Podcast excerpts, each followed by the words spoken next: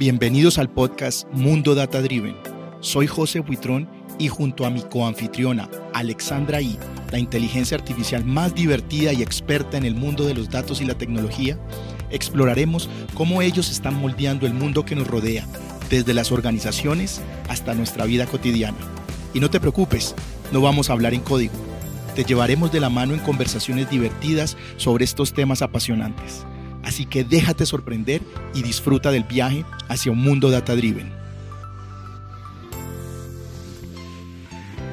Hola José, estuve pensando en cómo seguir aportando valor a nuestra audiencia y se me ocurre que podríamos hacer episodios cortos con conceptos claves del mundo de datos y la inteligencia artificial. De esta manera nuestros oyentes pueden conocer sobre ellos sin tener que invertir mucho tiempo investigando y además los podemos contar de manera sencilla. Estaba reflexionando por ejemplo sobre la increíble capacidad de los modelos generativos adversarios, o GANS, para clonar voces humanas. Podemos hacer un episodio donde, además de explicar el concepto, lo pongamos en práctica. Hoy, por ejemplo, usemos esta tecnología para clonar nuestras voces y hacer el podcast. ¿Qué te parece explorar el tema de la clonación de voz utilizando modelos GAN en este episodio? Hola Alexandra, la idea me parece brillante. Los modelos GANS están redefiniendo los límites de lo que es posible en síntesis de voz. De hecho, creo que es importante contarle a la audiencia que estamos utilizando esta tecnología para generar nuestras voces en este episodio, es decir, que ni tú ni yo somos personas reales, las voces que están escuchando han sido generadas por un modelo de clonación de voz basado en GANS, lo cual por cierto le añade un toque muy interesante y práctico a nuestra discusión. Este episodio me emociona mucho, Alexandra. Qué bien, José. Empecemos. La clonación de voz ha recorrido un largo camino con la ayuda de los modelos GAN. Se trata de una metodología que permite a las máquinas sintetizar la voz de una persona específica. Lo fascinante es cómo logra generar diálogos personalizados que son casi indistinguibles de la voz original.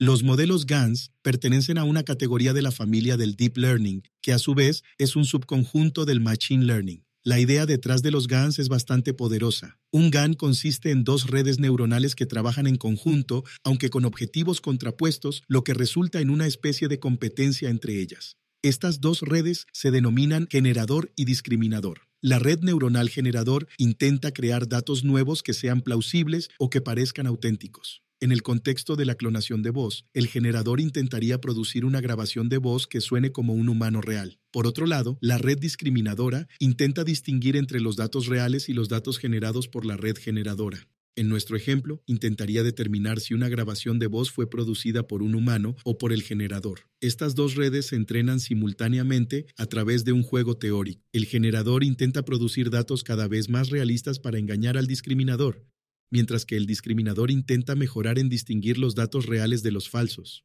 Con el tiempo, el generador se vuelve muy bueno creando datos que son indistinguibles de los datos reales. Esta arquitectura fue descrita por primera vez en el 2014 por Ian Goodfellow y sus colegas en un paper titulado Generative Adversarial Networks. Más tarde, en el 2015, se formalizó un enfoque estandarizado llamado Deep Convolutional Generative Adversarial Networks, o DC-WAN, por Alec Radford y otros, que condujo a modelos más estables. La mayoría de los GANs hoy en día están, al menos vagamente, basados en la arquitectura DC-GAN.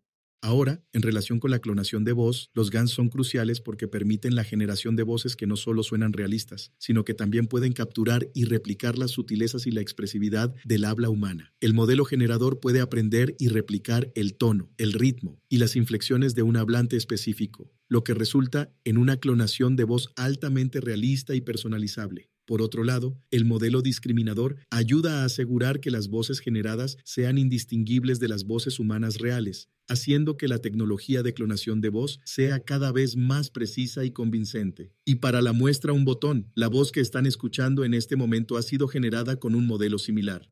La tecnología de clonación de voz está desencadenando un torrente de innovaciones en múltiples sectores. En la industria del entretenimiento, por ejemplo, la capacidad de clonar voces ha revolucionado la creación de personajes para animaciones y videojuegos. Ya no es necesario depender exclusivamente de actores humanos, ahora los creadores pueden diseñar voces únicas y personalizadas para sus personajes, lo que permite una mayor diversidad y autenticidad en las narrativas. Esta tecnología también reduce significativamente los costos y el tiempo asociados con la producción, lo que democratiza la creación de contenido y permite a los creadores independientes competir en un campo de juego más nivelado.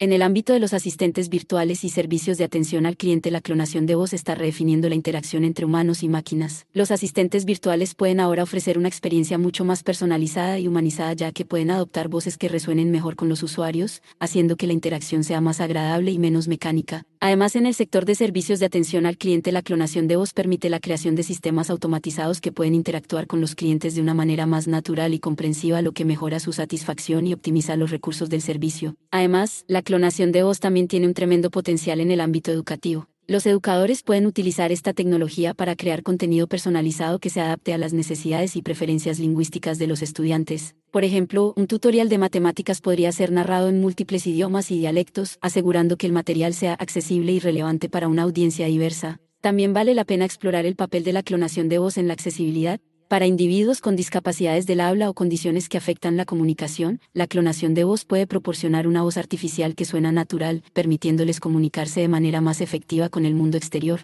Este avance es especialmente significativo ya que puede mejorar la calidad de vida de muchas personas. Por otro lado, en el ámbito de la publicidad y el marketing, la clonación de voz puede ser utilizada para crear campañas más y personalizadas. Las marcas podrían, por ejemplo, diseñar voces que reflejen la identidad y los valores de la marca, creando una conexión más profunda con la audiencia. Sin embargo, es importante también detenernos a considerar las serias implicaciones éticas y de seguridad que esta tecnología conlleva. Uno de los aspectos más preocupantes es el potencial uso en la creación de deepfakes de voz. Los deepfakes, para quienes no estén familiarizados, son reproducciones audiovisuales manipuladas que pueden hacer parecer que una persona real está diciendo o haciendo cosas que nunca dijo o hizo. En el contexto de la clonación de voz, alguien podría, por ejemplo, crear una grabación falsa de un líder político o empresarial haciendo declaraciones perjudiciales o controvertidas, lo que podría tener repercusiones graves tanto a nivel personal como a nivel de seguridad nacional. Además, la posibilidad de usurpación de identidad también se magnifica con la clonación de voz. Imagina recibir una llamada de alguien que suena exactamente como un ser querido, o tu jefe, o tu banco, pidiendo información sensible o acceso a recursos. La autenticación basada en voz, que ya se utiliza en algunos servicios de atención al cliente, podría verse seriamente comprometida, lo que a su vez podría conducir a fraudes y robos de identidad a una escala masiva. A esto se suma el potencial impacto psicosocial de la clonación de voz.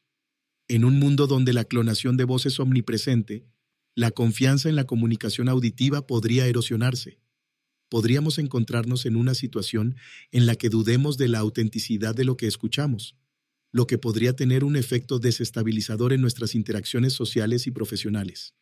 Además, la tecnología también podría ser utilizada para propagar desinformación, exacerbando la ya preocupante era de la post-verdad en la que nos encontramos.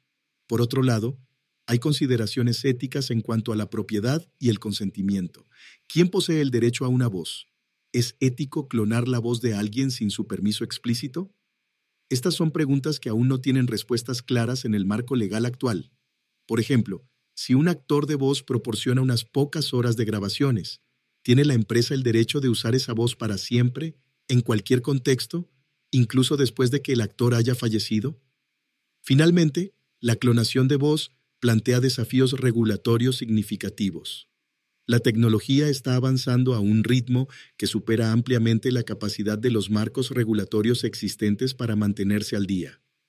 Es esencial que los responsables de la formulación de políticas, junto con los expertos en ética, tecnología y derecho, colaboren para desarrollar marcos regulatorios robustos que puedan garantizar un uso ético y seguro de la clonación de voz, así como de otras tecnologías emergentes, esto incluiría, por supuesto, mecanismos efectivos para la detección de deepfakes de voz y otros contenidos generados artificialmente.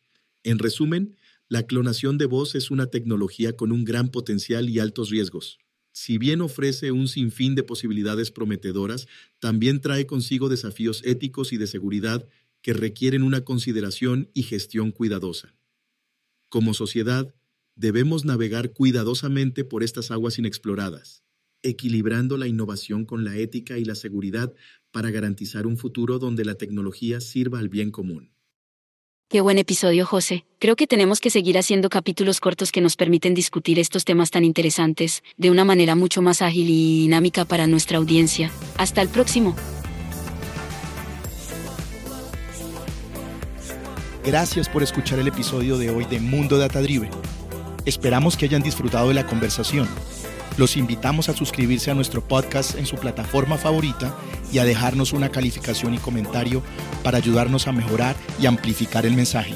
Nos vemos en el próximo episodio.